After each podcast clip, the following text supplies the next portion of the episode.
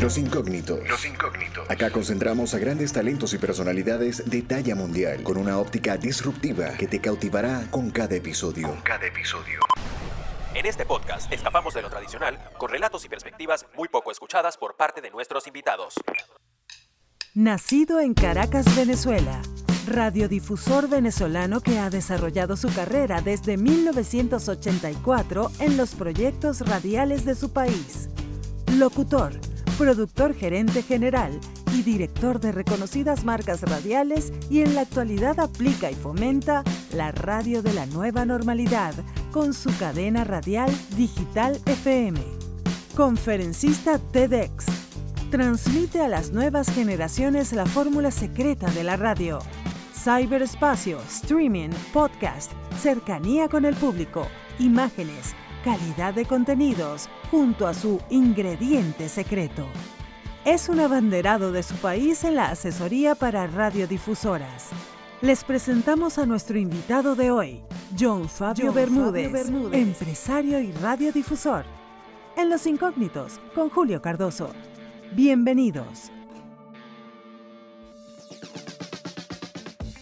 Y de esta forma iniciamos un nuevo capítulo de Los Incógnitos, donde el día de hoy me acompaña un gran amigo y radiodifusor de Venezuela. Su nombre es John Fabio Bermúdez y ha sido locutor, productor, gerente general. Ha trabajado para la industria discográfica de este país, en este caso nuestro país, entre otras cosas. Hoy día representa a una cadena de un circuito radial, Digital FM, y a su vez está como presidente de la Academia de los Premios Pepsi Music, entre otras cosas. John Fabio, de verdad para nosotros es un verdadero placer que nos acompañes el día de hoy en este podcast que sé que va a ser de mucho provecho para, tanto para la comunidad venezolana como para toda Latinoamérica. Bienvenido. Y así inicia un nuevo episodio de Los Incógnitos. Los Incógnitos. Héroes anónimos que escapan de lo tradicional placer estar contigo y que de esta conversación se aporte algo interesante, tantas inquietudes y, tantas cosas nuevas que hay, que existen y que tal vez pocas personas se dediquen a mencionarlas, a enseñar, que es una parte importante y siempre le he dicho, creo que es parte de la humanidad transferir los conocimientos y para eso estamos. Exactamente, indiscutiblemente es así y de verdad que, que bueno, esas palabras para empezar creo que están perfectas porque fíjate que hay algo que, del cual hemos tenido el placer, o he tenido el placer de conocerte, y es a través de, de un trabajo que se marca mucho con pasión, y es el tema de la radiodifusión. Ha sido pionero en cuanto a lo que fue esa migración a la FM comercial, a la radio comercial en Venezuela, hace ya aproximadamente unos treinta y tantos años. Entonces, ¿quién mejor que tú para que nos des un poco de esa historia profesional en cuanto a todos esos aportes que ha realizado John Fabio, tomando en cuenta que dentro de esta generación, sea millennials, cristal, X, Y, Z, hay algo que es bien cierto y es que hemos aprendido a acostumbrarnos y a desarrollarnos antes y después del Internet. Sí, este, y a veces oigo las cifras en retrospectiva, tú escuchas cifras, eh, cifras de años y, dices, wow, hace mucho tiempo pasó eso, eh, la mega, no sé, tiempo, bueno, ya treinta y pico de años, y así, ¿no? Y, cada, creo que cada marca en la que he trabajado tiene una historia diferente, tiene un tramo y un pedazo de mi vida pegada, porque las radios se llevan un pedazo de tu vida y creo que eso es parte de la personalidad pues, que lleva cada emisora de radio. Cada una tiene un cuento diferente, cada, cada una tiene un momento, un lugar, un momento político también en nuestro país. También tiene momentos importantes en mi vida. Eh, yo no recuerdo otro trabajo que no sea la radio. Para mí ha sido mi fuente de vida. Gracias a la radio este, he podido levantar una familia, he conocido a mis dos esposas, eh, gracias a eso, y he hecho vida en mi país a través de la radio. Estoy orgulloso, yo sí estoy orgulloso del trabajo que he hecho en la radio. Siento feliz, satisfecho, eh, nunca conforme, porque creo que estoy, estoy que todavía pueden hacer cosas porque me he mantenido la guardia y lo digo sin ningún, problema. Me ha costado mucho entender eso, me ha costado mucho entender lo que es ser exitoso en radio. Puedo convivir con eso. Eh, creo que es una parte de la historia de la radiodifusión venezolana. No es que yo sea un superhéroe, pero la vida y los momentos me han colocado ahí y, evidentemente ha pasado mucha agua debajo del puente y, y, lo he visto y lo veo con orgullo y creo que todavía eh, puedo seguir haciendo cosas como te dije anteriormente. Sí, indiscutiblemente, bueno, quizás el, el tema del, del, superhéroe puede que aplique, porque sé que, en ocasiones, o por lo menos con lo que nos estás comentando, hay un, hay un tramo largo a nivel de, de humildad, pero sí, John Fabio Bermúdez para la radio venezolana ha sido todo un ícono. Este, dentro de lo que ha sido mis estudios de radio en Venezuela, o todo lo que se ha ido estructurando, si es una persona que pudiésemos decir que ha marcado un antes y un después en cuanto a todo lo que ha sido esta industria y el hecho de que hoy día eh, continúa haciendo radio, sigue apostando por la radio en Venezuela, más de tres décadas de profesión, obviamente eso tiene mucho peso y valor para todas las generaciones que actualmente hacen radio y aquellas que están por venir, que apenas están en preparación. Pero sí en la historia contemporánea de la radio venezolana, estoy seguro que el nombre de John Fabio Bermúdez va a aparecer en esos libros porque debe ser así. Evidentemente, uno piensa eso cuando, cuando emprende este camino. Este, pero básicamente sí, es eso. Yo creo que, de cada marca hay una historia y de cada historia se puede aprender algo. Eh, evidentemente existen radiodifusores, programadores de radio, musicalizadores, gente de radio, gran historia. Yo soy apasionado de, de, de, la, historia y de los estilos de radio que tomaron en Venezuela y cómo llegué a ser emisoras de radio inspirado en esas, esas radios. Este, Por ejemplo, yo siento una fuerte conexión, una super conexión con la radio que se hizo en el centro del país de Venezuela, de Maracay, Valencia. Creo que ahí se, en los 80 eh, se, se, se, unieron varios factores para ser una de las radios más agresivas y más divertidas que había en Venezuela. Creo que esa competencia que había entre satélite y, latina, yo me adictaba. Este, y de eso, de eso, fíjate, que eso es parte de lo que pasa hoy, que es que las generaciones que vienen respeten eso, que respeten la historia y traten de aprovecharla. Por ejemplo, de eso, yo no participé en eso, yo participé como razón de tratando de escuchar esa radio, me enfrasqué en buscar al indio Joe Márquez, que en paz descanse, ¿Sí? Cónica, eh, lo conocí, me hice su amigo, trabajamos juntos en el proyecto de la X, y después también trabajé con Samuel Hidalgo Futrille, que creo que es una de las personas activas más importantes de, de la radiodifusión en Venezuela. Entonces, el centro del país, yo, con, con, pues, con 88.1. Yo, claro, yo quería que ellos participaran en parte de mi proyecto.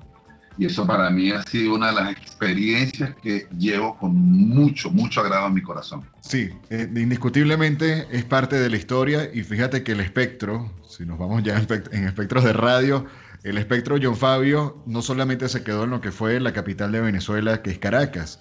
Dentro de las personas que están escuchando este podcast, que, no sean de Venezuela que no sean de Caracas, John Fabio se dedicó principalmente a la creación de la primera red de estaciones de FM comercial, lo que hoy día conocemos como parte del circuito Unión Radio, entre otras marcas. Y bueno, acá, corrígeme tú, bajo todo lo que sería esos nombres y esas posiciones donde son estaciones que hoy día siguen vigentes, de, en este caso esa pluma y esa firma que llevó por medio de tu profesionalismo como productor y que esos casos exitosos prácticamente son los que siguen caminando.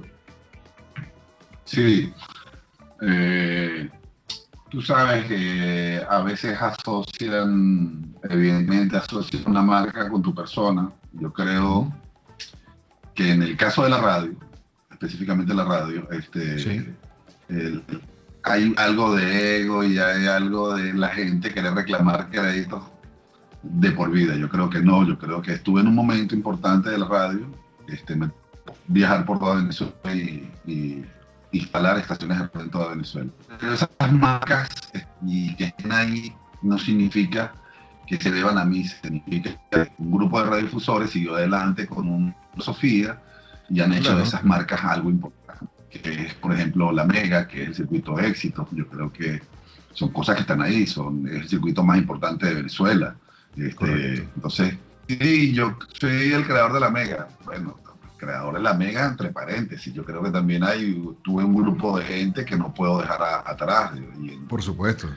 Que, eh, organicé una revolución de, de, gente joven que tomó la radio, sí, este, pero gracias a ellos pudimos lograr eso.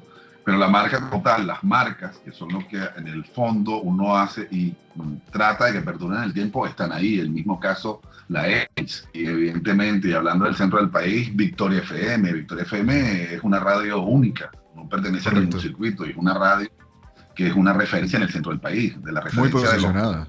sí, sí, sí. Creo que de, de, este, de los 2000 creo que es una de las radios más importantes del centro del país y es una radio que se hizo con ingenio y que sobre un papel anoté cuál era su fortaleza y sobre esa fortaleza se trabajó y esa radio se hizo importante con sus reportes de tránsito, y, pero era gracias a su señal. Entonces, la radio tiene siempre posturas, planteamientos diferentes y siempre tú tratas de darle una personalidad a cada radio y que esa radio crezca con esa personalidad y si es suficientemente, sus bases son suficientemente fuertes, esa radio puede perdurar en el tiempo. Sí, y también está dentro de lo que es la estructura, todo, toda esa camaradería que existía en ese momento. Porque obviamente también estabas acompañado de personalidades que hoy día ah, siguen haciendo talento a través de, de, locuciones comerciales o voiceovers, como el caso de Valdemaro Martínez, como lo que fue el caso de Alejandro Rode, Eli Bravo, que son personalidades que en ese momento eran también los jóvenes que estaban creando un concepto disruptivo bajo la batuta de John Fabio y ese equipo de productores que acompañaban esas estaciones de radios.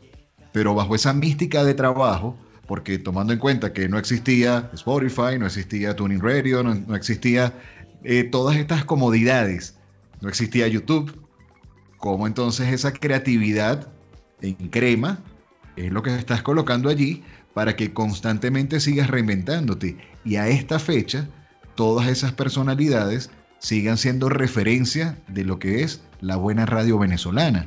¿Cómo te sientes tú al respecto cuando entonces ves muy al estilo de la canción de Caramelos de Cianuro por el retrovisor y ves todo lo que ha sucedido, ¿no? bueno, siento Nostalgia, sí, evidentemente. Siempre hay un dejo de nostalgia. Orgullo, sí, me siento orgullosísimo de haber liderado un grupo eh, que básicamente dirigí y donde se creó un ambiente creativo y donde se le devolvió a la juventud la radio, porque habían participantes. O sea, básicamente era, yo recibí una radio que era la primera FM comercial de Venezuela, donde básicamente se había trasladado todo el personal de la antigua 1090, de Éxitos 1090, una radio muy poderosa en Caracas, y se había llevado a la FM, o sea, era como una copia de la 1090 eh, y era eh, tildada como radio juvenil. Yo no nunca me sentía gusto de que esa radio era juvenil. Creo que la radio juvenil tenía que estar en manos de la gente joven este, creo que la radio y la gente en ese momento tenía un lenguaje, un pensamiento y formas de consumo diferente a lo que nosotros estábamos haciendo. Entonces, fue tratar de ponerme del lado del oyente, que es lo, básicamente un punto clave de que tiene que hacer cualquier programador, director o radiodifusor que se respete porque trabajamos para un público. Correcto. Y sincerar. Lo que ocurrió ahí fue sincerar. Cuando se sinceró la radio y cuando me pude rodear de gente joven, empezó el flujo creativo. Y ese flujo creativo llevó a grandes cosas. Mina, en mi periodo en el 93, que es lo que yo llamo la clase del 93, que fue la mega del 93, la mega del 93 quedó en primer lugar absoluto por arriba de AM y FM. Y ese fenómeno no ocurría creo que desde Capital en los años 70. Pero teníamos programas poderosísimos como la cualquier cosa con el librado, el Happy Rode, con Alejandro Rode, teníamos La Hora del Gato, que era algo importante. Yo creía mucho en que el apagado tenía que ver con el encendido y bajo esas premisas trabajamos en dos anclas, programas muy fuertes, la madrugada, noche madrugada y el programa de la mañana con el librado. Entonces ahí se creó realmente una revolución. Este, la palabra revolución está muy mal vista en mi país. Este, no puedo dejar de usarla porque creo que eso eh, Viéndonos al concepto realmente de lo que significa. Sí, ocurrió algo, algo muy, muy bonito, muy importante. Eh, teníamos una competencia muy fuerte, ultra, ultra fuerte, que era la 92.9. La 92.9 que salió con un estilo, un formato muy diferente a lo que después compitió con nosotros. Cuando tomó su cauce fue una radio muy competitiva, con un poder grandísimo, porque estaban apoyadas no solamente por, un grupo económico demasiado fuerte, sino que también tenía un canal de televisión que era Radio Caracas Televisión. Claro, y tenían campañas, tenían campañas televisivas súper grandes, súper, súper grandes sin embargo, nosotros pudimos ser una pared y poder parar y nunca perdimos un Sorbi ante ellos en una época donde se medían 13 años, hacían Sorbi cuatro veces al año de vehículos lugares y entonces era un estrés y una forma súper eh, de presión a las personas que dejamos la radio, qué vamos a hacer para el próximo Sorbi, qué vamos a hacer, qué vamos a inventar, qué vamos a crear, las móviles, teníamos móviles sin, sin, sin equipos, este, los celulares estaban algo muy lujoso y ciapente, o sea, era algo nuevo. Pero bueno, nos la ingeniamos y básicamente todo era porque se creó un súper ambiente, este, nos entendíamos a la perfección, eh, respetamos parámetros, este, no es que lleguemos de un plumazo y volamos todo, no, todo lo contrario, hasta que logramos dar el clavo, llegamos al talento correcto Sí, y, el tema es también, o sea, dentro de lo que fue toda esa conexión, porque estamos hablando, o sea, en esa época recuerdo, no sé si, si años un poco más adelante, pero ya también estaba la presencia de luminarias como, como Ivan Losher, que entonces también formaban parte dentro de esa parrilla de programación, donde sí te atrapaba directamente a todo, todo este público. En el caso de, el caso de él no, no estuvo en la mega sino tiempo después. Ok. Porque a nosotros nos toca fundar y rearmar una que se llama Hit 100, mejor conocido hoy como Éxitos 999. Iván Locher y todas las personas que en un principio arrancaron en la Mega pasan a esa estación, Carlos Eduardo Bol y cosas así. Entonces eh, se empezó a formar ahí una estación interesantísima con un poco de voces legendarias pero básicamente pues Iván sí llegó a, la... Eh, yo creo que también había que respetar mucho del conocimiento, del know-how que traían esta gente y, se, esa combinación de joven y, veteranos de la radio siendo actualizados en algo sumamente atractivo. Iván, nunca perdió, nunca, nunca, hasta el momento de perdió, nunca perdió vigencia, siempre fue una persona con un conocimiento increíble y siempre aportaba. Y cuando una gente, un fenómeno de eso, aporta en cualquiera de los estilos, es, algo impresionante.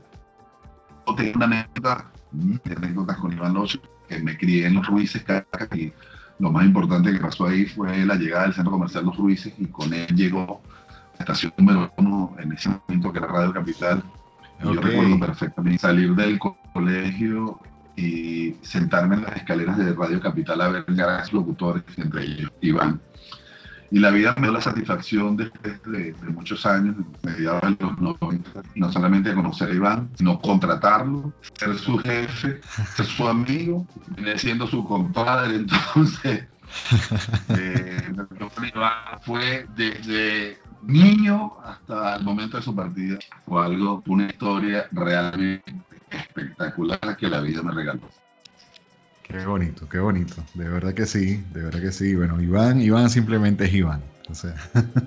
Sí, único. Bien, bien. John Fabio, dentro de toda esta historia que nos estás comentando, veo también de que tuviste participación con un grupo discográfico que fue bastante exitoso y nombrado entre los 80 y, si mal no recuerdo, hasta mediados de los 90, Sonor Rock Band, donde dentro de lo que es tu, tu background, aparece que coordinaste varias producciones, incluyendo hasta el Corbuñón Soplado, o sea, temas bastante emblemáticos dentro de lo que es la música tradicional venezolana.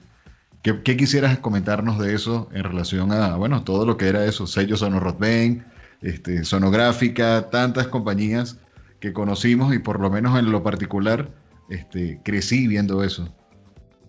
Bueno, eh, eh, esta historia eh, súper interesante porque el momento viene así. Yo nunca pensé trabajar en una disquera.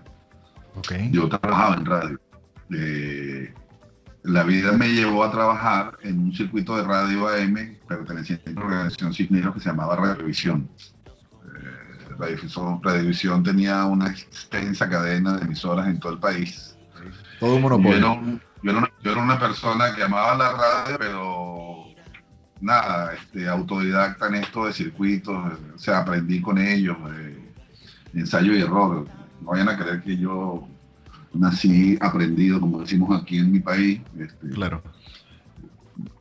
De, pero eh, la radio, esta radio cuando yo llegué no, estaba en un sector eh, de Caracas que se llama Los Chaguaramos y eh, esa radio la mudaron frente a Venevisión, a instalaciones de, de, visión. Una radio súper moderna, con unos equipos de, de gama espectacular, una radio espectacular, con un estilo de radio evidentemente no tenía nada que ver con las instalaciones, pero bueno, el caso fue que cambió de formato, aprendí a hacer infinidades de cosas. Evidentemente, Rodben era parte de la organización Cisneros, al igual que muchas otras cosas como supermercado o cosas así.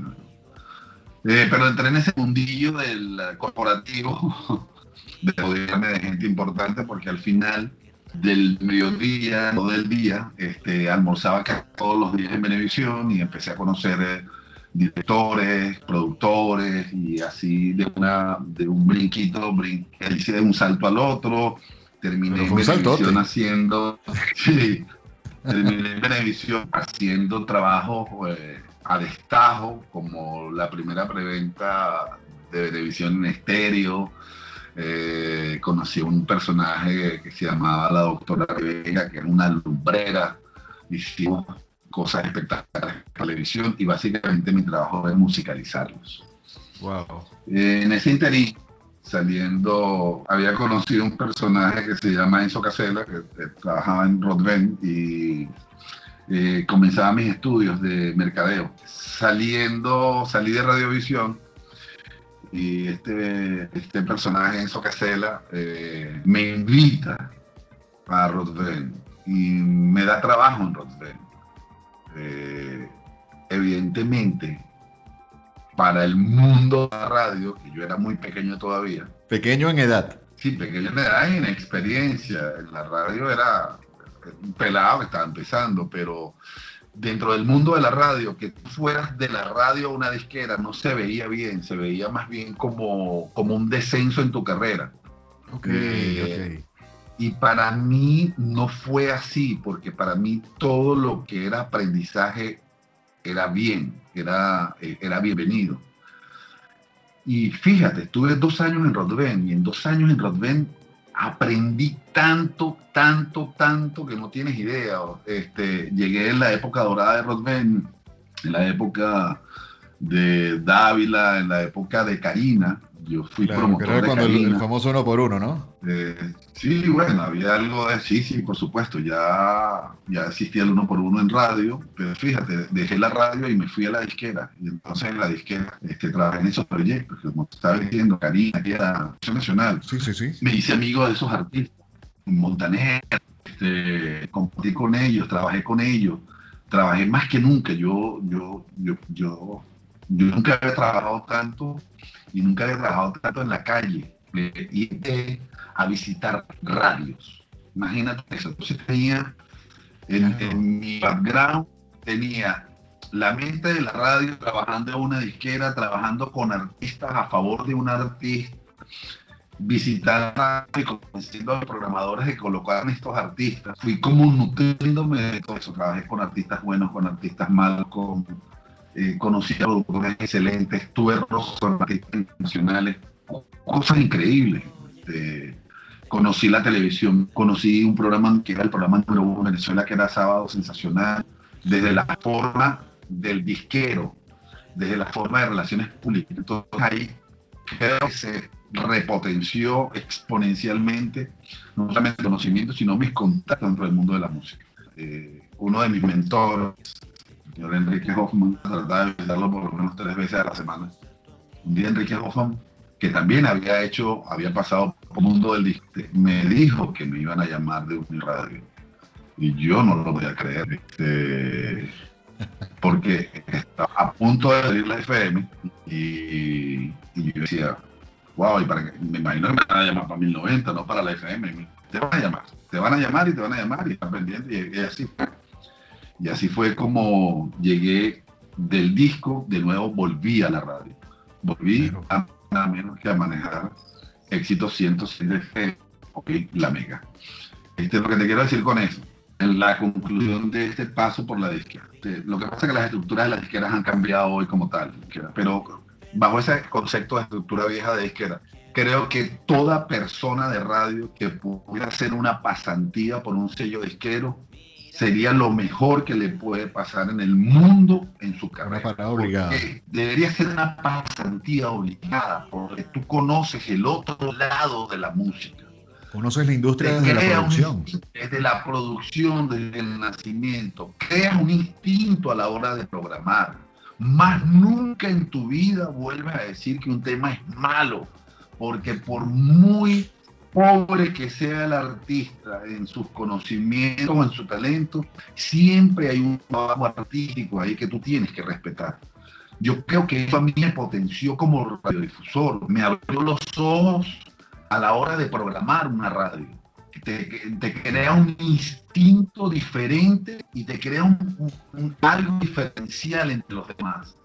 Ver la disquera desde adentro y regresar a la radio, creo que fue lo mejor que me pudo haber pasado a mí en mi trabajo de radio. Sí, es que indiscutiblemente, así, así lo estás comentando, de que en, ese momento se veía como algo que, que, te bajaban de rango, todo lo contrario. Y qué bueno que tuviste la suficiente eh, perspicacia y humildad de decir, yo le entro al trabajo, o sea, yo lo hago. Porque sí, indiscutiblemente como tú lo estás comentando, o sea, estás conociendo la industria musical, cómo es el tema de, la composición, cómo es la, la, emoción que quiere transmitir directamente el artista desde su productor hasta lo que ve su manager para poder hacer la estructura ya programática. Tomando en cuenta también, para las personas que nos están escuchando, que el caso que mencionas de Guillermo Dávila, Karina, Melissa, eran prácticamente como hoy día, eh, que estuviésemos hablando de un Shakira o que estuviésemos hablando de un Alejandro Sanz, obviamente como talento local en Venezuela, o para el mundo de rocker, quizás, no sé, un Foo Fighters, un David Grohl, eran los artistas con los que te codeabas tú y llevabas directamente a estas eh, giras de medios en radio y, acciones en, en, canales de televisión, como en este caso Venevisión, y en programas tan exitosos como Sábado Sensacional. No sé si ya en, este, en este momento estabas en la migración de, Amador Bendayán, Gilberto Correa, pero estabas allí.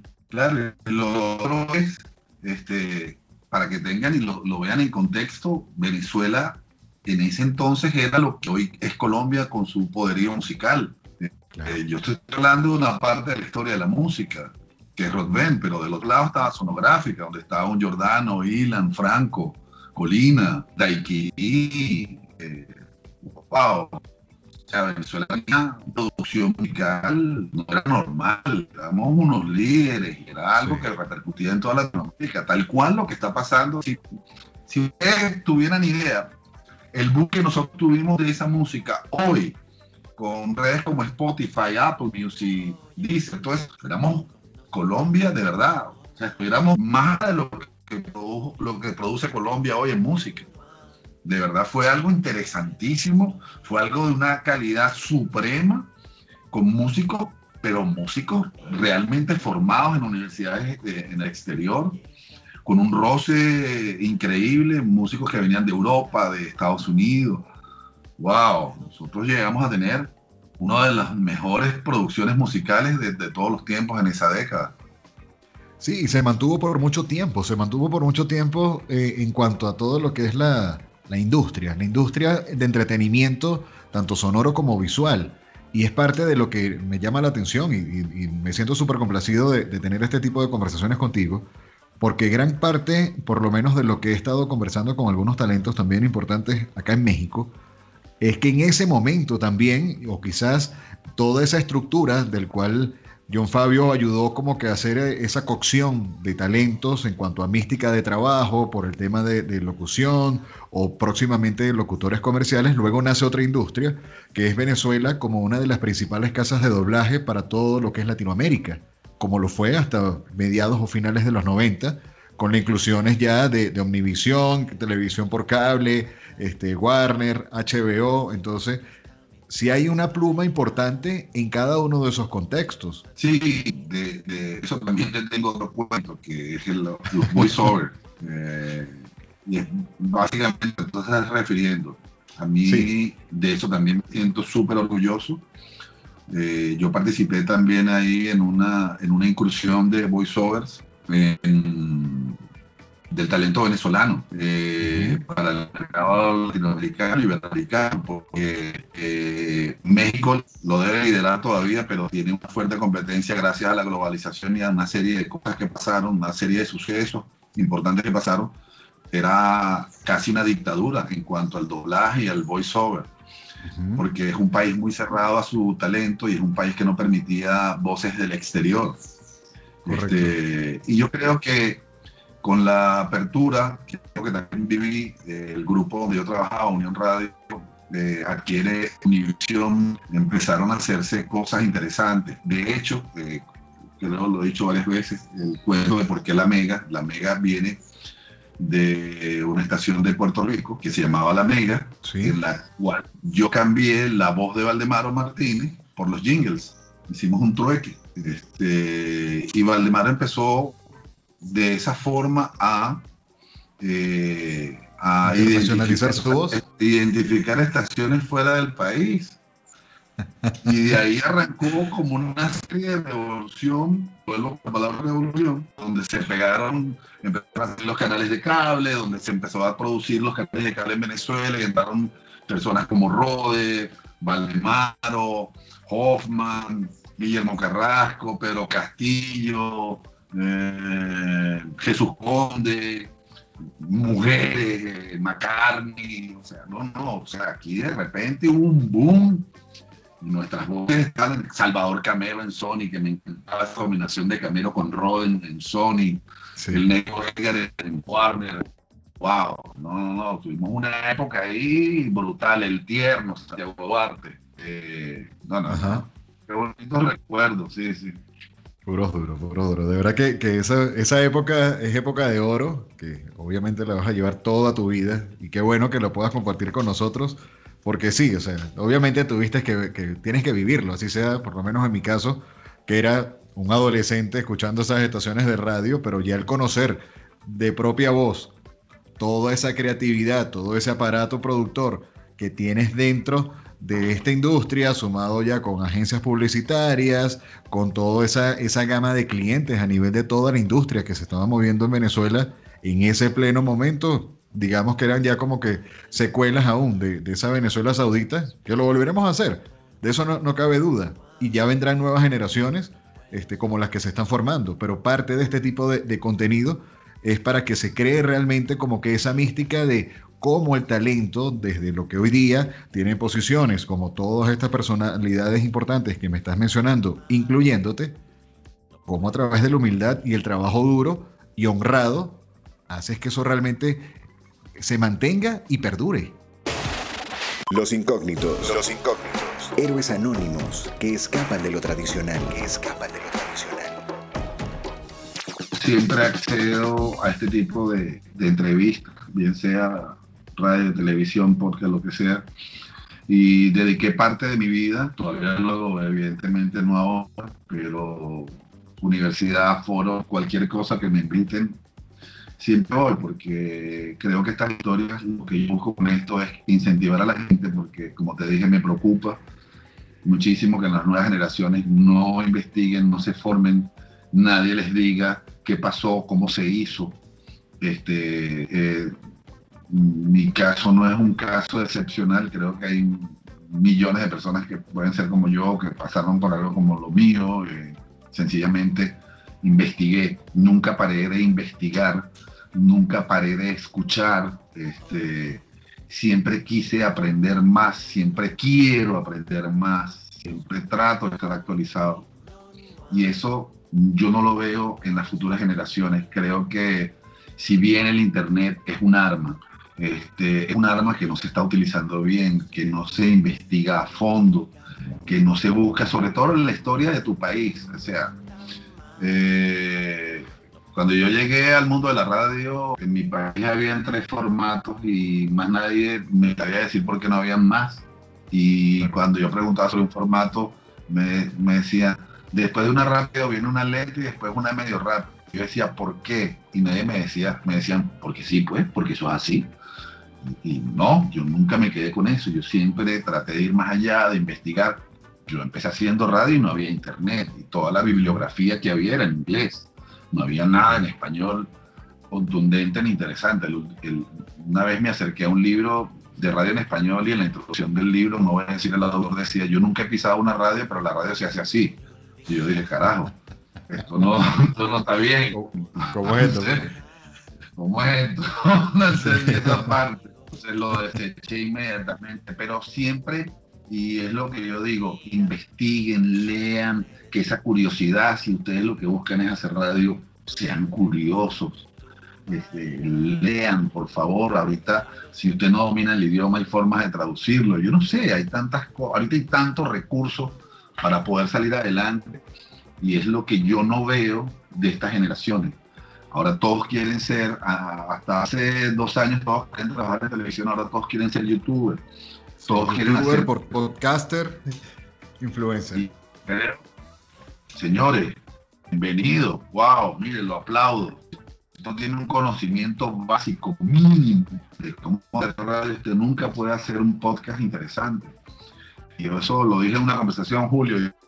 De hecho, pronto a tener un acuerdo con HTV Televisión y tenemos el programa radio. Y HTV Televisión está haciendo unas entrevistas que están llevando a podcast y las estamos produciendo en Venezuela. Entonces, yo creo que el futuro de la radio, la radio siempre va a vivir del contenido. Y el contenido, al igual que la FM, fue algo impresionante. Cuando hago estas comparativas es porque antes la radio eran los locutores de radio, los periodistas de radio. Y después de que se abrió la FM en el 88, nosotros pudimos tener abogados, médicos, eh, letristas. Tenemos el abanico de profesionales que enriquecieron la radio. Todos esos profesionales se le enseñó a hacer radio. ¿Cómo generar contenido? Sí. Todo el contenido, la radio va a seguir viviendo del contenido el contenido del podcast, evidentemente, en 90 de los casos, 90% de los casos, es hablado. Este, y la radio, no todo contenido hablado funciona, porque cuando usted hace un contenido para podcast YouTube es on demand.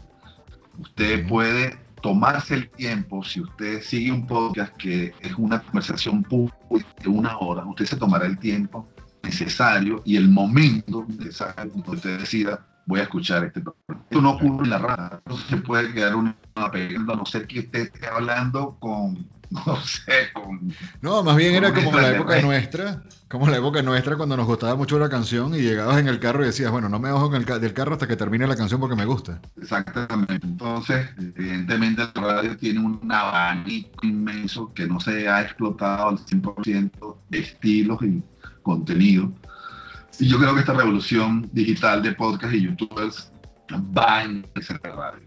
Va a migrar mucho, muchísimo de eso. Y les voy a explicar por qué. Porque la radio seguirá siendo un negocio comercial. Usted puede tener el mejor podcast del mundo en este momento y pueden pasar años y le vea un peso sobre lo que está haciendo.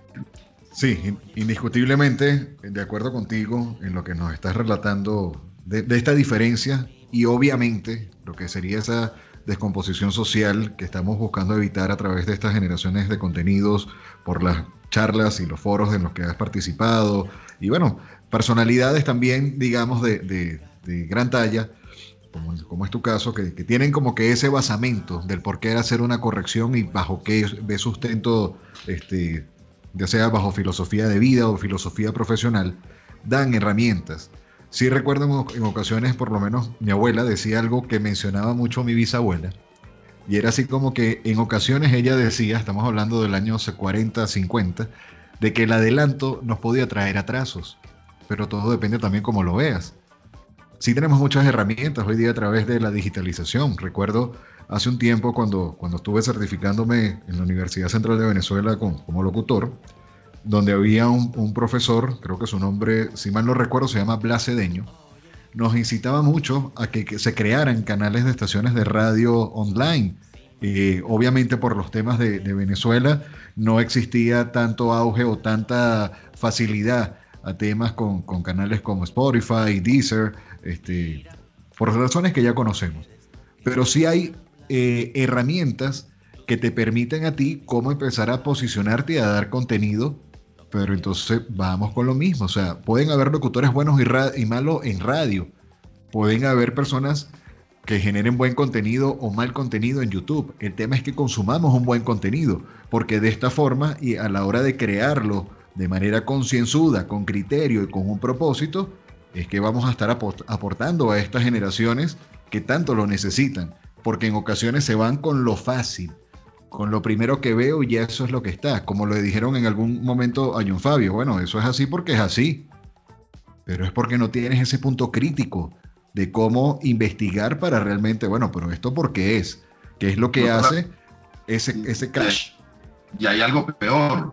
Este, hay alguien que empieza a hacer esto y se copia de algo malo, porque cree que eso es exitoso y es bueno. Y ahí radica el error. O sea, en algún momento hay que cortar la cadena, así como el coronavirus, y decirle, muchachos, leanse esto, aprendan esto. Eh, hay algo que se llama adicción, hay algo que se llama contenido, eh, estructura. Yo no estoy hablando de hacer un guion, pero por Dios, o sea, creo que hay requerimientos mínimos que tú puedes eh, utilizar para enriquecer tú y ser un profesional de eso. Yo, eso, me, eso, eso es lo que más me preocupa ahora. Eso y personas, actores, modelos. voy a hacer un curso de cómo hacer podcast. Te voy a decir algo. Yo, con mucho respeto, yo, claro. yo no gastaría un peso en eso. O sea, ni por curiosidad. O sea, ¿de quién estamos hablando? ¿Quién te está dando esa información? ¿Qué conocimiento tiene esa persona? Alguna vez hizo un podcast o tiene un podcast exitoso. ¡Wow! O sea, son palabras grandes. Y eso es, eso para mí es irresponsabilidad, es irresponsable pretender que tú puedas enseñar algo que tú nunca has hecho, por Dios. Entonces, ojo, con eso. Sí, evidentemente es así. Y es también como que digamos, digamos esa comparación que realizan con las redes sociales. O sea, tú tienes una vida muy bonita a través de las redes sociales, pero realmente en tu casa es donde sabes dónde están las goteras. Pero si solamente estás viendo el, digamos, el, envoltorio del caramelo, y eso es lo que estás comprando, sin ojo crítico, con qué tipo de contenido te, te estás nutriendo. Entonces, sí a nivel de este tipo de, de posiciones o de profesiones que son muy susceptibles susceptibles en el sentido, de hecho lo, comentaba con una amiga ayer, y es el caso de que a nivel mundial, de hecho salió un artículo en Argentina reciente cuando empezó todo esto del COVID, decía que el 75%, de la, 75 de la población más importante en el mundo son los artistas. Y es porque constantemente están creando. Y mucho más en este tipo de puntos donde hay tanta incertidumbre o ambigüedad con, este caso del quédate en casa, no te quedes en casa, o caso como en Venezuela, bueno, están una semana sí, una semana no. Si no estás creando, prácticamente sucumbes. Entonces, ¿cómo tienes, tienes realmente una creación positiva, objetiva, que aporte?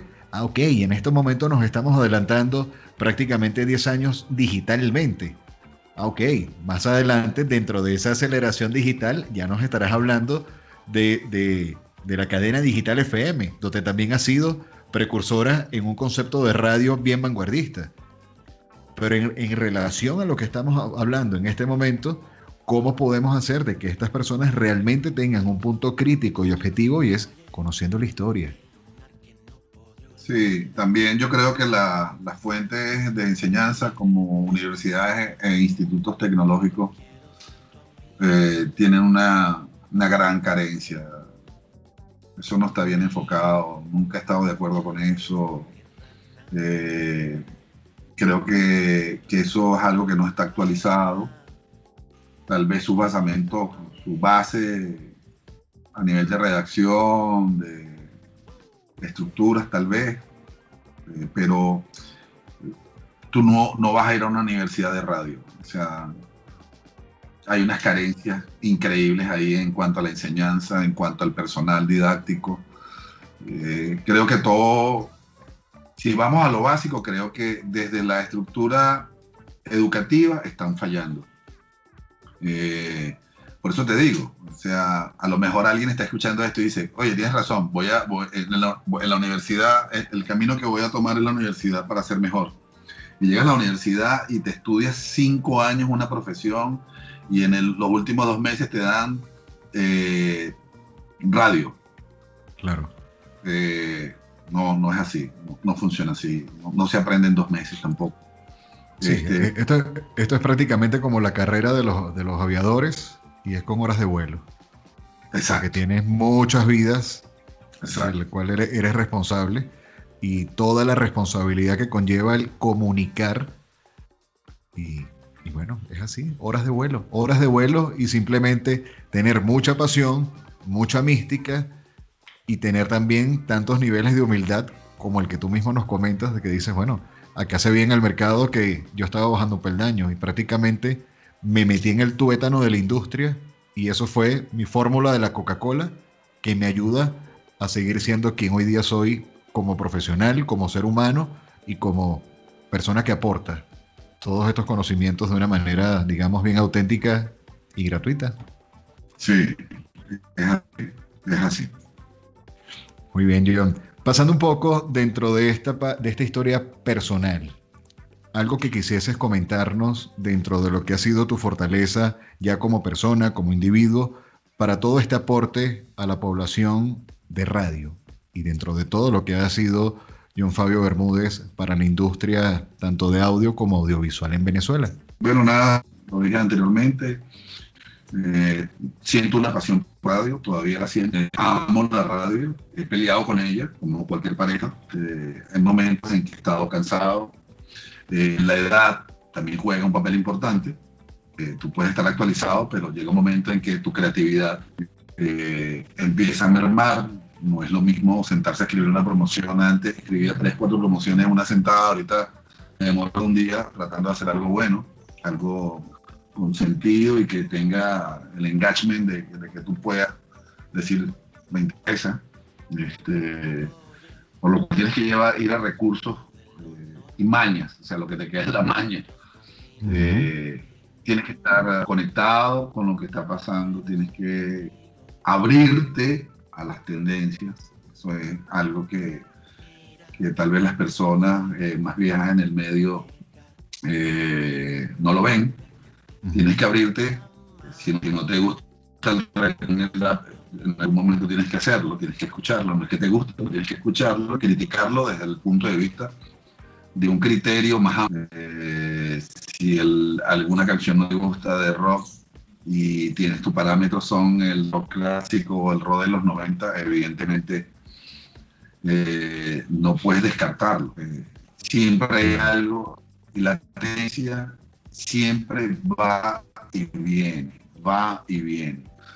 Yo descubrí, por ejemplo, hace alrededor de dos años, un grupo, yo soy una persona que consume muchísima música de todo, de todo. Mm, lo que menos oigo es vallenato, y, pero creo que escucho de todo. Pero lo que te comentaba, yo hace dos, tres años descubrí a Greta Van Flip. Este, Ajá, los, nuevos Led Zeppelin. Es lo más loco y divino que he escuchado en mi vida. son unos pelados, pero eso es unos pelados. Y están apadrinados ya por, por, por John Paul Young. Entonces, cuando yo escuché eso, yo dije, el rock no ha muerto, está vivo. Eso, eso, es, eso es, eso es, ese es el camino. Este, y esa gente utilizó, sí, utiliza cosas acústicas, pero mezcló y digital. Ya eso es un paso enorme. Entonces tú dices, todo en la humanidad no se está perdiendo. Qué bueno por Greta Van Hay un camino. Hay un camino. Tengo un amigo que se llama Dani Goncalves, que es mi socio en algunos proyectos y estuvo hasta hace poco en Argentina y él hizo el Lola Palusa en Chile. Que estuvieron estos chicos, ¿no? Y en este cuento él se lo vendió a los organizadores y llevaron a Greta Van Fleet a, ese Lola Palusa. Y yo dije, va, está viendo, ¿eh? No, sí, sí. O sea, sí, sí, sí pueden pasar cosas interesantes. La música, la música y la radio, en mi caso, van de la mano. Van de la mano. ¿Quieres que yo haga radio de contenido? La he hecho. He hecho radio de noticias, he hecho radio populares, pero la música siempre ha estado. Eh, eh, son dos cosas que nunca voy a separar, porque amo la radio que, que, que hacer y, y la, amo la música. Soy un melómano empedernido, este, con unos gustos tal vez un poco extraños, pero... Este, pero eso es parte de la eh, diversidad musical. Bueno, sí, es que si la gente de radio que hace música eh, no tiene una variedad tan amplia, hay conversaciones en las que tú dices, coño, participo o no participo, porque a veces cuando me preguntan cuáles son tus canciones favoritas, ¿qué escuchas tú? Wow. O sea, para mí es algo tan amplio que te pueda responder este, y depende de muchas situaciones. Eh, por ejemplo, después que yo programo una radio como digital o como cadena digital, ahorita estoy pegado con la música electrónica. Amo la música electrónica. Creo que es algo de lo que más consumo ahora. Este, pero de repente me da, me da un día por escuchar Beatles y digo Beatles. Que tú me digas así, pero ¿qué es lo que más, más, más te gusta? Bueno, la música negra. Amo la música negra, todo, todo. yo puedo estar horas. Este, eh, hice mi primer playlist cuando arrancaron las plataformas y fue de música negra. Eh, soy un fanático, soy fanático de... Pero también puedo escuchar mi hobby, puedo escuchar eh, Motown, este, Pendergrass. Me gusta mucho el soul, me gusta la, la movida de, Filadelfia de finales de los 70, principios de los 80, que desencadenó en el disco music. O sea, hay tantas cosas eh, también me gusta Chicago. Chicago era lo, más rockero negro que yo he escuchado en mi vida, hecho por un grupo de blancos. Sí, sí, Entonces, bueno, eh, sí, la, música y la radio para mí siempre van a ir unidas. Pues, y, mi criterio musical es súper amplio. De, hecho, de eso, de, lo que comentas con Chicago, lo primero que me viene a la mente son las comparaciones, que de hecho estuvo en Caracas, creo que estuvo en la Quinta Bar hace ya como unos seis años, que fue Josh Stone tiene ah, una chica ultra blanca y canta bien, bien, bien black music, ¿no? Sí. Un bozarrón. Esa, esa niña hizo esa gira por una gira muy loca donde llamaba y decía, mira, ¿qué sitio ahí es donde se presentan underground? En tal sitio, en, en Caracas. ¿Cómo se llama? no sé, la Quinta Bar o la Casa de Pepe. Bueno, yo ¿Y cómo te llamas tú? Just Stone. ¿Ah? ¿Cómo? Sí, sí. ¿Y cuánto va a costar eso? No, no. Yo, estos son mis requerimientos y yo quiero cantar ahí. Así. Dame dos perros y un esti. dos perros yo hago y ya, listo, ráspalo. Mira, genial. Aprovechando que estás hablando de música, hay una pregunta que, que, es bien interesante acá. Obviamente va a ser bien comprometedora y no creo que sea solo una, pero dentro de toda esta etapa de la vida, tomando en cuenta que, que las canciones, la música, nos lleva evidentemente a momentos y a personas. ¿Cómo definiría John Fabio Bermúdez ese soundtrack actual a través de la música electrónica con su vida en este momento? Yo veo la música electrónica más como, como algo más grande en el sentido de no tengo nada específico, o sea, tú me dices a mí, eres fan de no, o sea, no, no escucho house y, eh, lo que pasa con esta música es que no tienes una figura relevante atrás que seguir. Sigo es la música. Eh, el, beat. más que exactamente. El beat es otra cosa. Eh, y puedo pasar horas todo eso. Eh, trato de ejercitarme con esa música. Eh, he conseguido en la música electrónica covers y revivals interesantes de música negra, que es una combinación monstruosa.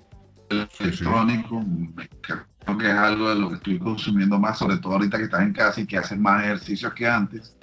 Claro. Pero si tú me dices a mí cuáles son las canciones del soundtrack de mi vida, mira, no para nunca, porque es tan comprometedora y tan difícil como decir cuáles son tus canciones favoritas, ¿no? Eh, claro. Pues, ahí pueden haber canciones de rock, de soul, de RB, de música venezolana. Hay muchas cosas. Eh, mi esposa, que en paz descanse, era una gran melómana y una gran rockera, consumía mucha música vieja, Rolling Stone, Beatles, y eh, creo que hay un par de canciones que recuerdo con mucho amor. Eh, no sé, eh, es difícil decirte. Looking Man de Bird me fascina. hay, una canción, hay una canción de R.E.M. que se llama Everybody Hurts. es una canción que me trae un recuerdo porque una vez en un, en un ¿cómo se llama? En un, una especie de homenaje que me hicieron, el gato Hotel puso esa canción. También creo que hay canciones de Michael Jackson que me, que, me conmueven, que me, llevan a un sitio, no sé, tantas cosas. Flying to the Moon de Sinatra, me, encanta, no sé. Podemos hablar de esto todo el día, si tú quieres, pero y no vamos a terminar nunca. Bueno, eh, esto nos compromete quizás a, un próximo episodio donde estaremos hablando de pura música por horas. Yo vi Police en el Police yo sí puedo darte, tal vez del top, top ten de, conciertos, he recorrido el mundo viendo conciertos. la radio y las disqueras me voy a estar eternamente agradecido por conocer el mundo gracias a través de la música. yo pude ver a Michael Jackson, yo pude ver a eh, Duran Duran, pude ver a Elton John, que es mi concierto número uno. Eh, concierto más importante que yo he visto en mi vida y más loco que he visto en mi vida fue un concierto de Elton John. Wow, todo No, todo lo contrario. Este, yo estaba con Ilan en Miami y me invitó a ver un concierto de Elton John y yo decía, wow. Y resulta que fue, para los que no conocen, pero fue así como un local como Mata de Coco, donde estaba el John y eh, creo que se llama, no me acuerdo cómo se llama, era el percusionista de los Rolling Stones, que ha sido percusionista también. Ellos dos nada más, un concierto de dos horas, ellos dos nada más. Así que tipo Yami. Estamos en, en el concierto más importante que he hecho en toda mi vida. Fue William Police, Michael Jackson. Gustavo Cerati. Eh, creo más bien Soda Stereo. Eh, Soda Stereo, sí, fue de la satisfacción de, este negocio. Pues. Claro, gran, parte de lo que es el enriquecimiento personal y profesional que te da el trabajar para este tipo de industria y, la permanencia por todos estos años de carrera artística, porque sí, es una carrera artística lo que hemos ido eh, viendo con toda esta conversación que nos has estado regalando. John Fabio actualmente, y desde hace algún tiempo, es el director de una cadena de radios en Venezuela, cadena digital FM, donde ha sido también como que el pionero o precursor dentro de lo que es ese formato de la radio que no solo se oye, sino que también se ve.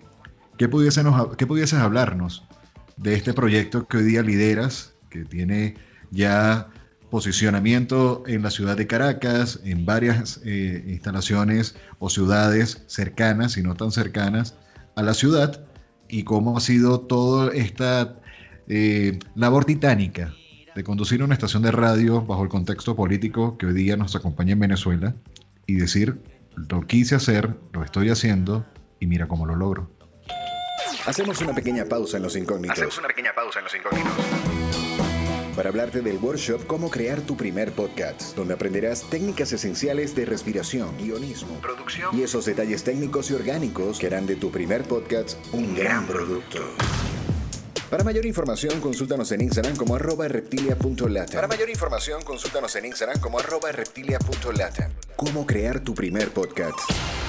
crear tu primer podcast? Yo creo que tuve uno de los puntos de inflexión más grandes de mi carrera profesional y cuando descubrí esto creo inequívocamente que es el salto más grande que estaba dando la radio en el mundo. ¿Por qué? Porque es la primera vez que un medio auditivo se convierte en visual, lo cual lo convierte literalmente en medio audiovisual. ¿Qué significa eh, eh, software? Un programa que se llama Abra, con Correcto. Sí, sí, sí. Eh, y nuestro dealer de toda la vida en Miami, Carlos Sarraf y Danilo Bautista, que me conocen de hace muchísimos años, les llegó este material a la mano, me contactaron porque sabían que me iban a volver loco con esto. yo no creo que media hora cuando yo dije, yo quiero ese producto, yo quiero ese Mándamelo. Ahora, ahora es un sistema que puede funcionar hoy en día, no anteriormente. Eh, ya las radios venían con, con cámaras donde tú podías ver la actividad de lo que estaba pasando en la cabina. Sin embargo, ahora funciona con, con videos, tomando en cuenta de que el 99.9% de la música que se hace ahora tiene videos, y si no tiene videos, tiene algo que llaman video lyrics o whatever. Sí, sí, sí, video, eh, lyrics. YouTube es eh, la plataforma más fuerte que tiene ahora de monetizar la música agar, es pasar toda, depende de tu estilo, pasar toda esa cantidad de música a video y colocarla en un programa donde tú puedes ver la música o escucharla. Tú decides qué quieres hacer. Si estás en tu carro, evidentemente escuchas la radio como una radio común y corriente. Pero si estás en un dispositivo en tu computadora, puedes ver la música. A mí eso me pareció genial solamente eso, cada micrófono eh, se le instala una cámara. Y entonces para las personas que saben de radio y entienden de radio, cada vez que ponches el micrófono, activa la cámara. Sí. Entonces tienes un resultado fantástico. Tienes como una picture and picture sobre la canción que está de fondo. Imagínate que pudieras lo que está pasando literalmente en la radio, que tienes la canción de fondo y el locutor está hablando. Eso en el Abra. Te estoy hablando de las cosas básicas que hace el Abra. El Abra hace infinidades de cosas más. Tiene una explicación, tiene unos módulos para redes sociales increíbles de geolocalización, de trabaja con hashtag, infinidades de cosas. Actualmente en Venezuela nosotros estamos en plena mudanza y tenemos este, este producto desactivado porque necesitamos una actualización, necesitamos mudar, necesitamos un buen internet para su actualización, pero lo relanzamos de nuevo otra vez. Este, pero creo que es el paso más importante que ha dado eh, eh, la, radio en, los últimos años, en la última década, creo que es el paso más importante. Sí, la industria de la eh, radiodifusión. Ustedes me, dicen, pero bueno, pero eso es básicamente lo que hace la gente en YouTube, habla y se ve. No, no, esto es otra cosa, es otra cosa porque está diseñado especialmente para el broadcasting. Y el broadcasting de radio significa que usted, en el caso de las emisoras musicales, usted puede quiera en el intro de una canción o en el outro de una canción. Y esto le va a permitir hablar sobre esa canción o sobre ese video. Este, y, va a haber toda esa dinámica que es súper interesante. Entonces, bueno, sí, yo puedo ver el DJ un rato y después me aburro. Sí, pero si, si usted tiene una entrevista de su cantante favorito y lo tiene ahí, puede verlo y puede escucharlo, este, son de esas cosas. Eso es otra cosa que me llamó mucho la atención cuando el lanzamiento de ese software, porque también te permite a través de, lo que son entrevistas con las que estamos haciendo en este momento, a través de vía Skype, donde también puedas tener ese contacto visualmente hablando desde cualquier parte del mundo con un artista de la talla que sea. Sí, sí, es un acercamiento total este, a este mundo globalizado un, salto cuánto para mí la radio eh, lo que tal vez las personas estén haciendo individualmente, esto es público, fue público antes de toda esta locura de la pandemia y de la explosión digital. Pero, y creo que va a seguir evolucionando y creo que es el futuro de la radio. Pero muy delicados y también ocurrió un aprendizaje casi eh, ensayo y error. Entonces yo agarraba, ponía, lo voy a poner en un caso, voy a puse una canción, de Romeo Santos. Si tú oyes la canción de audio por el video de Romeo Santos, y evidentemente un día estoy en mi carro, voy rumbo a la radio y estoy escuchando la canción, perfecto, y estaba funcionando el habla. Y de repente arrancó una. ¡Pay! Y yo, ¡wow! Se coló algo ahí. No, el video paraba en la mitad de la historia del video y empezaban a caerse a tiro. Entonces, bueno, tuvimos que eh, pagar cursos para que los operadores, el operador del programador pudiera manipular videos, de correr ese peligro, ¿no? El eh, otro peligro es que los locutores entiendan de que esto es una herramienta para mejorar la radio, no para hacer televisión. Entonces, cuando tú pretendes hacer televisión por radio, se cambian las cosas porque se van, se van el diablo a los tiempos de, de hacia el aire, este, empiezas a hacer, caes en un lugar común muy terrible en la radio que son los chistes internos, y mírame cómo estoy vestido, y cosas así que a la gente la que va en un carro así, bueno, este tipo le falta algo en la cabeza o no está, o no está, o sabe que está haciendo eh, radio y que con este sistema tú vas a mejorar la radio. No es que vas a hacer televisión, porque caerías en terrenos muy peligrosos. Por ejemplo, iluminaciones cámaras de, alto nivel. Entonces vas a terminar pagando por un sistema de televisión 10 veces más de lo que estás pagando por un sistema para hacer radio. Hay que tener mucho cuidado en eso y hay que tener un criterio y todo el mundo no puede tener esto. Y a, todo el mundo y a cualquiera, no todos los formatos le funcionan, básicamente. Indudablemente, indudablemente es así y, y muy buena la cátedra que nos estás comentando porque es cómo utilizar realmente de manera correcta una, una herramienta, como en este caso Abra, y que no se desvirtúe a pesar de que pudiese tener la tendencia de que si no lo conoces bien, lo puedas confundir o lo quieras confundir. Dentro de todo esta, eh, este bagaje profesional que nos estás eh, comentando, también entonces hay otro tipo de, de, rol que conlleva John Fabio Bermúdez para la industria musical venezolana. Y es a través de la responsabilidad como el presidente de la Academia Pepsi Music, que es unos premios ya de bastante reconocimiento por parte de esta marca de bebida refrescante, que se encarga de dar ese tipo de, apalancamiento o de impulso al, talento nacional, talento urbano, talento rockero, que de alguna u otra manera sigue haciendo vida profesional tanto en Venezuela como en todo el mundo. Esta responsabilidad bajo toda esta trayectoria, ¿qué pudieses mencionarnos bajo esta participación? Decidir la, la Academia de los Premios Pepsi Music, no tengo duda de que, ha sido algo de lo más importante que he hecho. Comenzó y puede terminar como lo, con una sola premisa. Puede ser el aporte grande que le he dado a mi país a nivel de música es honrar al músico venezolano, honrar a lo hecho en casa, honrar a la producción nacional, de todo tipo de género. Estamos a punto de entregar la octava edición de estos premios. Llevo cinco años al frente de la, de la academia este, y ha sido una experiencia muy, muy bonita muy halagadora, pero también ha sido muy difícil, muy, muy difícil, muy complicada, muy complicada y especialmente los dos últimos años ha sido algo agotador.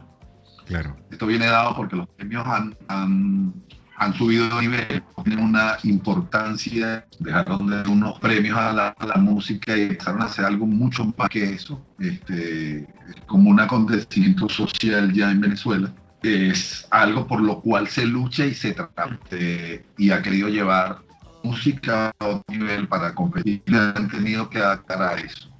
Este, hemos visto cómo han evolucionado los premios. No solamente he tenido el respaldo de la marca, sino el respaldo de académicos, que es básicamente lo que yo dirijo. Muy bien. para que se entienda, es un grupo de profesionales especialistas en cada género, por género, por cada género que tengamos.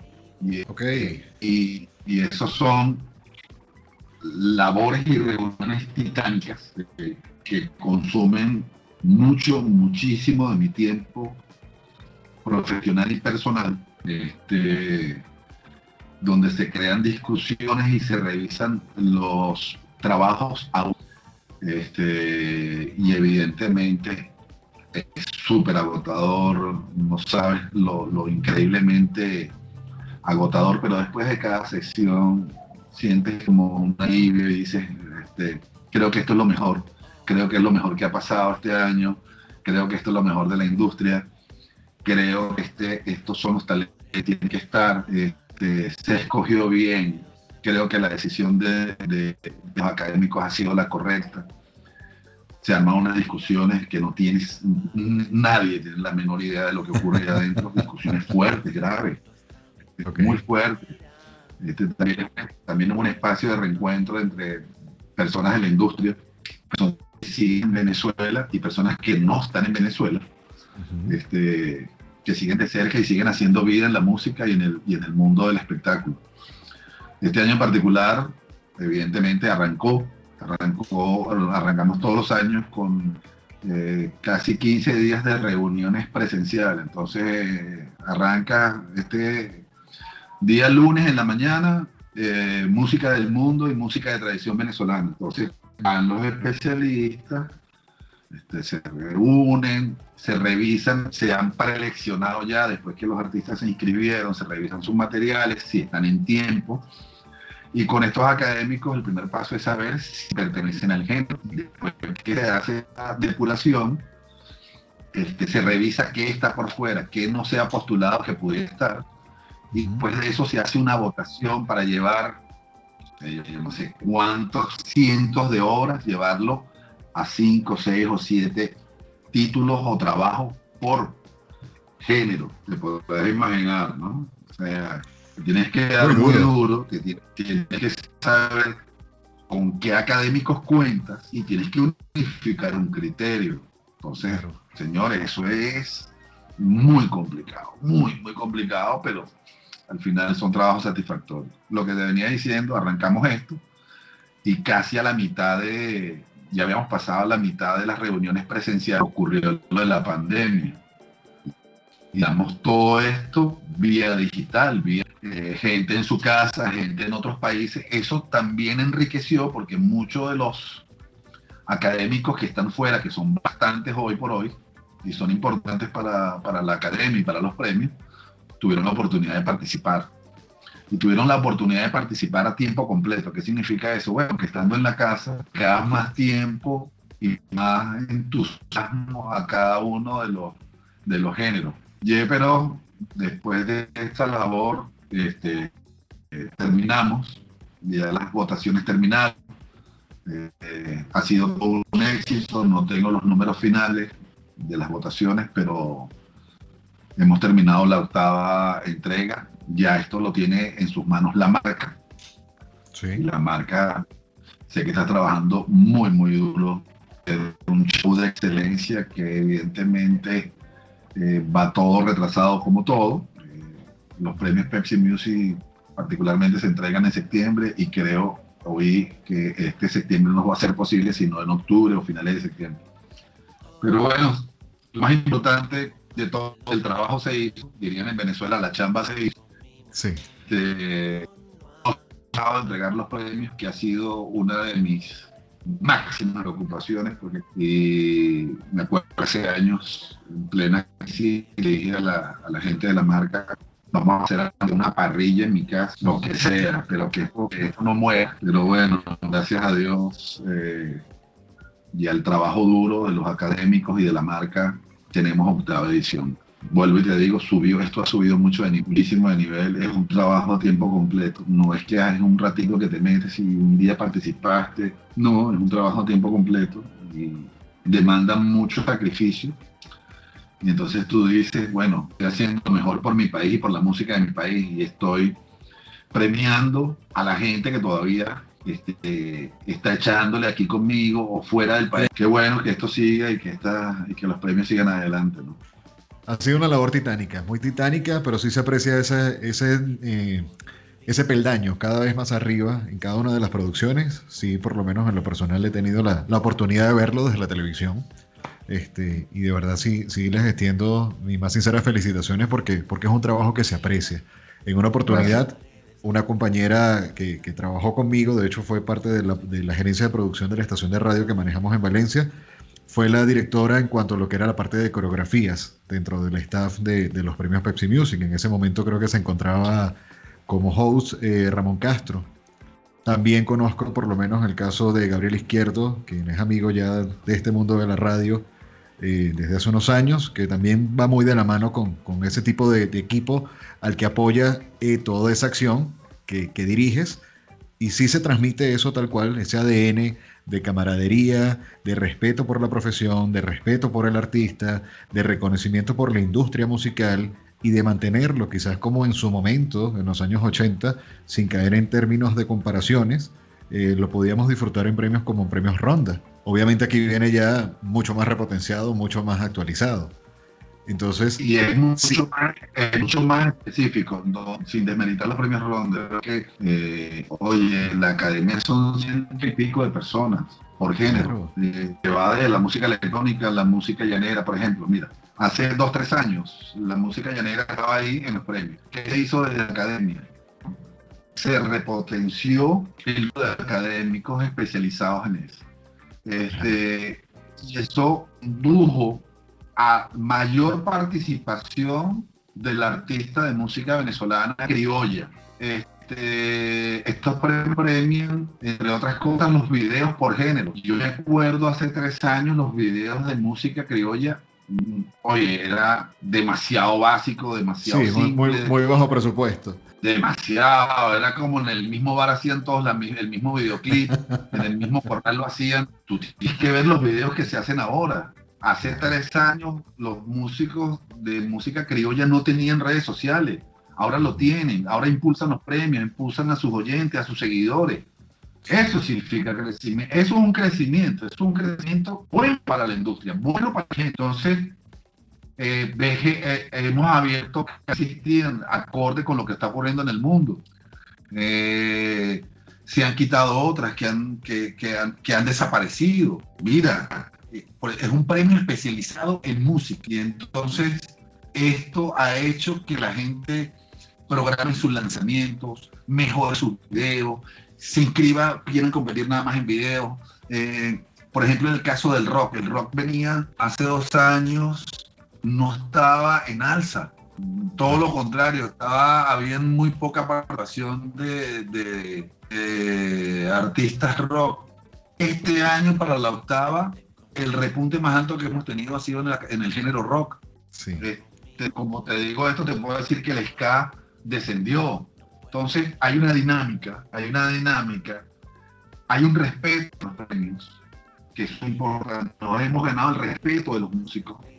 Evidentemente, como en todos los premios, este, hay crítica. Este año nos han dado, nos criticaron muy duro, porque evidentemente hay artistas con poderes este, ciertos intereses. Todo, con intereses, y todo el mundo no puede estar contento. Ojo, no, no con intereses, yo no diría intereses, sino todo el mundo no puede estar contento si no queda, si queda, si por qué quede aquí, por qué no quede allá, mi canción, mi género no es este. Este, siempre hay esas diatribas, siempre hay esas, esos disgustos, eh, se han atacado los premios en redes sociales, pero al final del día son más los artistas complacidos y agradecidos agradece, sí. por el reconocimiento. Agradecen la iniciativa. Sí. Y agradecen la iniciativa y, y, y, son muy, muy pocos los que critican.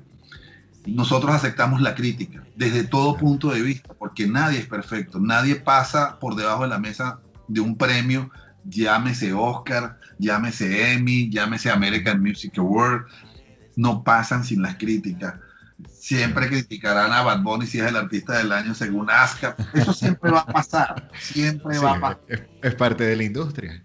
Sí, de, de, hecho, como anécdota, este, me gustaría compartirte, fíjate, hay una agrupación de Valencia eh, se llama Caribe la banda, tuve la oportunidad de, conocer como que ya sus inicios, ¿no? Muy, muy a lo banda de garage y todo esto, donde ellos decidieron empezar a invertir en, su música, a pesar de que gran parte de su, de su banda se encuentra fuera de Venezuela, pero sí su vocalista está en Valencia.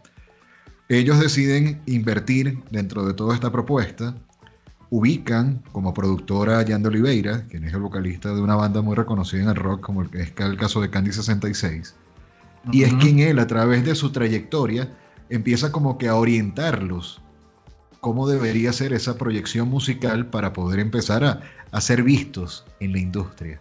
Y este año están nominados en los premios Pepsi Music. Y esos tipos están súper agradecidos con simplemente la nominación. Claro, es que una nominación para una, artista es algo importantísimo. Más allá del, del, premio, es el reconocimiento. Existo como artista. Existo como artista en mi país y un grupo de académicos se ha fijado en mi música y me ha postulado junto con artistas ya consolidados. Eso tiene que ser el deber ser de estos premios. Y eso es lo que hace grande a un artista, que el pase de ser un simple nominado a ser un artista competitivo y que quiera luchar el año que viene por un premio. Eso es el, deber ser de estos premios. Estimular a la música venezolana, estimular el sentimiento del músico, llevarlo a otro nivel en estos premios. No es algo simple de dos horas, no, es estimular el trabajo musical. Eso es lo más importante de los premios.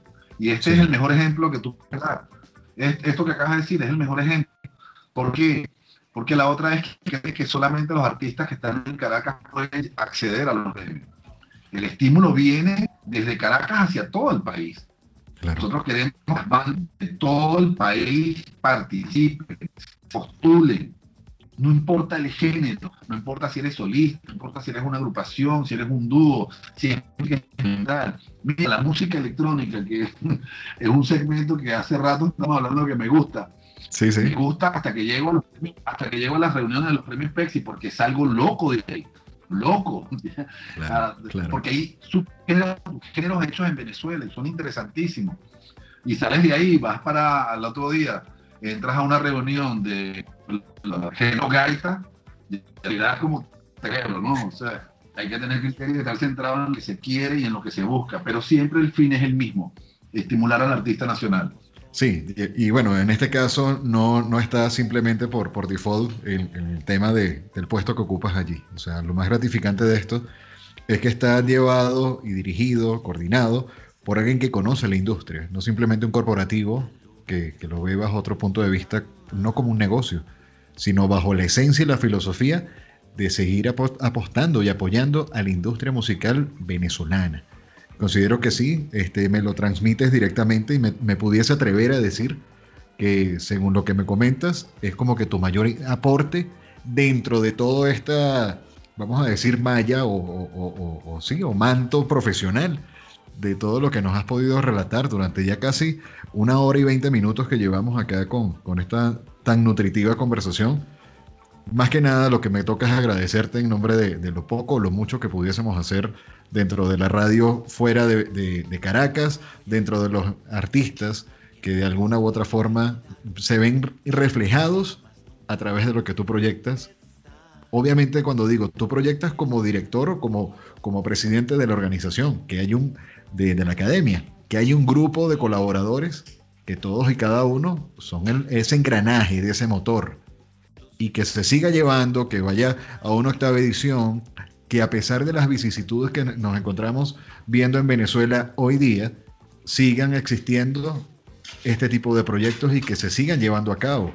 Caso como estuve platicando hace un tiempo ya con, con Víctor Becerra, quien es uno de los, de los licenciatarios TEDx Caracas, que ya esta marca, este, o estos, estos chicos, porque son unos universitarios que salieron de la nada, digamos, en, la OCB y hoy día ya tienen su proyecto a nivel consolidado como región y lo llevan a cabo a principios de octubre.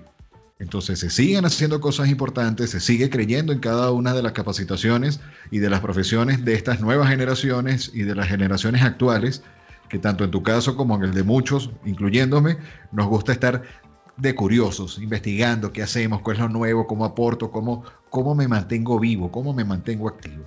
Entonces, de verdad, felicitarte y darte las gracias por todo lo que sigues haciendo por Venezuela y el mundo de la industria musical. Ya para ir cerrando, me gustaría conocer una frase que describa a John Fabio. Nunca renuncien a su sueño.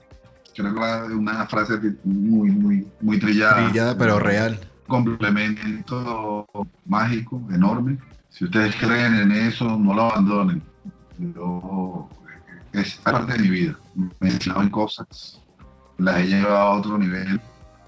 Vivo de esas cosas que soñé. Eh, y espero mantenerme así durante lo que resta de vida. Gracias, Julio. Me muchísimo. sí, por, los momentos, por esta conversación tan amena. Gracias por difundir esto, es lo más importante. Eh, Gracias Sé que las personas que van a escuchar esto, de alguna forma, si pudieran sensibilizarse, creo que logramos el objetivo de esta entrevista. Y, lo mejor para ti, lo mejor para la radio en Venezuela, lo mejor para la música de Venezuela y en tu caso especial el rock. Bueno, bienvenido a casa. De verdad, muchísimas gracias por, por todos estos relatos que, obviamente se necesitan escuchar. Se necesitan escuchar y, y sí motivan bastante. Es parte de lo que es, digamos, la punta de lanza de esta primera temporada de podcast que se llama Inspiración. Y en lo personal, y todos los amantes de la radio, principalmente en Venezuela y Latinoamérica, nos vamos a sentir bien inspirados por todo lo que nos has compartido y nos has regalado. Y bueno, muchísimas gracias, de verdad que sí. Gracias a ti, Julio. Un placer, siempre a la orden. Y hasta aquí llegamos por el día de hoy con este episodio de Los Incógnitos. Los Incógnitos, héroes anónimos que escapan de lo tradicional. Que escapan de lo tradicional. Este contenido es producido por Lagarto FM y Reptilia Agencia Creativa para el mundo entero. Los esperamos en la próxima edición.